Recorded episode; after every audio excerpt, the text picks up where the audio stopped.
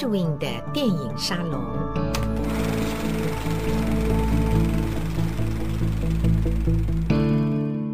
欢迎大家光临 Edwin 的电影沙龙。前面一集跟大家聊过李行导演，而影坛前人论起李行导演，无不强调他儒家道统的本位，家庭关系、亲子人伦。从而推及社会国家，尤其呢是人性的镂刻，还有美德的彰显，如此这般形成李行导演将近五十部电影作品的总体印象，影响了一整个时代的观众。如今，李行导演俨然成为华语电影史上最呃正派、最王道、最文以载道、影以载道的代表人物之一。来到了二十一世纪，尤其进入到二零一零年代啊，有越来越多的研究、论述，呃，越来越多的分析和探讨，触及了李行导演作品当中的抒情面相。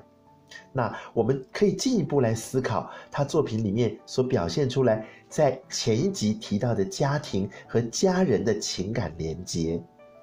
令这位台湾电影教父在他的恢宏地位之外，又多添了几分柔和，甚至浪漫的情怀展现。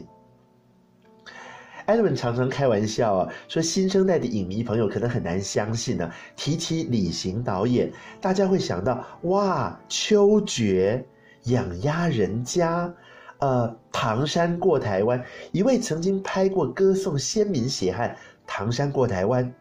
还有彰显人性道德的秋决这样子硬铮铮的电影工作者，他居然会有柔和，会有浪漫，甚至情感奔放的一面。但我们前面有讲过养鸭人家，那除此之外，当然还有小城故事，哎，这一类抒情笔触、乡土情怀的作品之外。李行导演有七分之一的作品是改编自爱情教主琼瑶的原著小说，数起来总共有七部。这七部琼瑶电影不仅在李行导演的创作生涯里呢，标记了全新的卖座高峰。在香港还有台湾，历年前后加起来五十多部由琼瑶小说改编而成的琼瑶电影里，更是品质保证。我们前面好几集的节目一再强调，写实在那个动荡而且激情的大时代里，有多少文艺青年执着这个写实的精神，进行全方位的各种创作。然而，在电影世界呢，也因为左和右这两种不同的政治倾向一刀划清的这个年代当中呢，写实好容易就被贴上了负面标签。所以，我们前面有讲过中影公司的健康写实制片路线，他希望在写实之余呢，能提供更全面而且具体的正能量，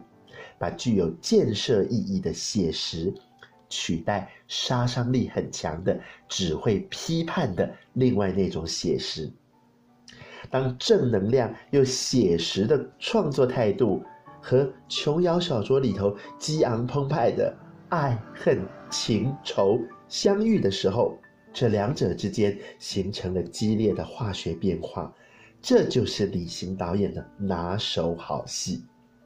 大家想象一下，在他的电影当中，由曹健、钱路、傅碧辉、崔福生，还有葛香亭、张冰玉，由这些熟悉的老面孔扮演的父母亲长，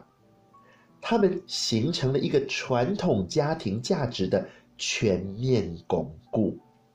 而且对于伦理道统、对于社会责任、对于个人德性的。着意强调，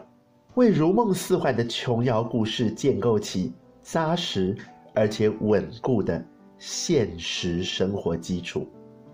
那琼瑶故事里头的“翩翩彩云飞，波上寒烟翠”，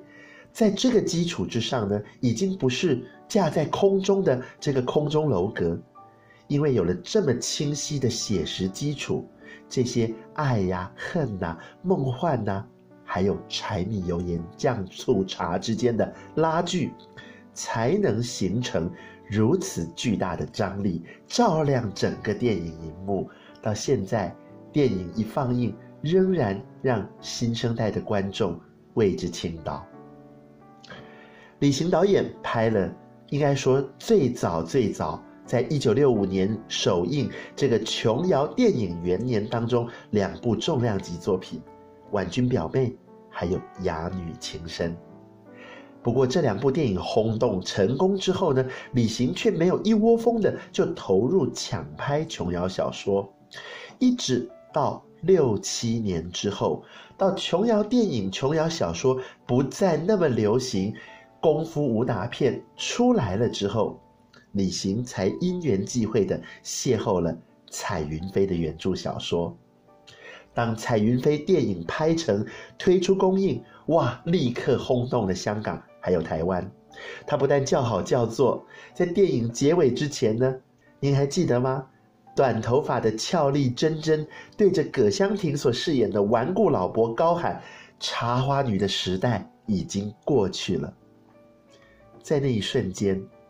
我们华语言情文艺片里面，从那个传统的歌女呀、泪水呀、如苦寒心呐、不了情啊，冲破了一道象征的关卡，来到全新的时代。跟着一九七零年代我们华人社会的城市脉动，他摆脱了哭哭啼啼，摆脱了委曲求全，整个电影的氛围轻松。青春，而且活泼了起来。由此而去，所谓的三厅电影，客厅、餐厅、咖啡厅陆续滋长。除此之外，飞机场、工厂、歌舞场，从发型到时尚衣饰，从交通工具到流行歌曲，这些电影简直就像时空胶囊一样。忠实记录了台湾社会在质变的同时留下的好多好多生活的轨迹。这些电影封存了一整个世代电影工作者求真求实的写实精神，以及艺术创作者求美求善的梦幻意境。彩云飞。心有千千结，海鸥飞处。李行导演打造连续的这几部琼瑶电影，掀起了第二个琼瑶电影的改编高峰。抒情的、浪漫的、梦幻的，在写实基础之上，早已经像蝴蝶一样扑扑振翅，翩翩飞起。坚毅而俏丽的现代女性，在这个时间点上。走出了茶花女士的悲情，迎向崭新的时代。就连白景瑞导演所拍摄的《秋歌》，林青霞同样遭受到顽固老父亲的逼迫，必须要离开他心爱的秦祥林。但当电影的最后，秦祥林和林青霞终于重逢的时候，林青霞第一句跟秦祥林说的话是：“你别盯着我看，我好丑。”秦祥林回答：“我也很丑，所以好丑好丑的秦祥林和林青霞就在美丽的大自然、美丽的花田当中相拥而吻。这些电影，这些时代轨迹，同时展览了一整个台湾社会消费文化新生代的新世代的。”辉煌盛景。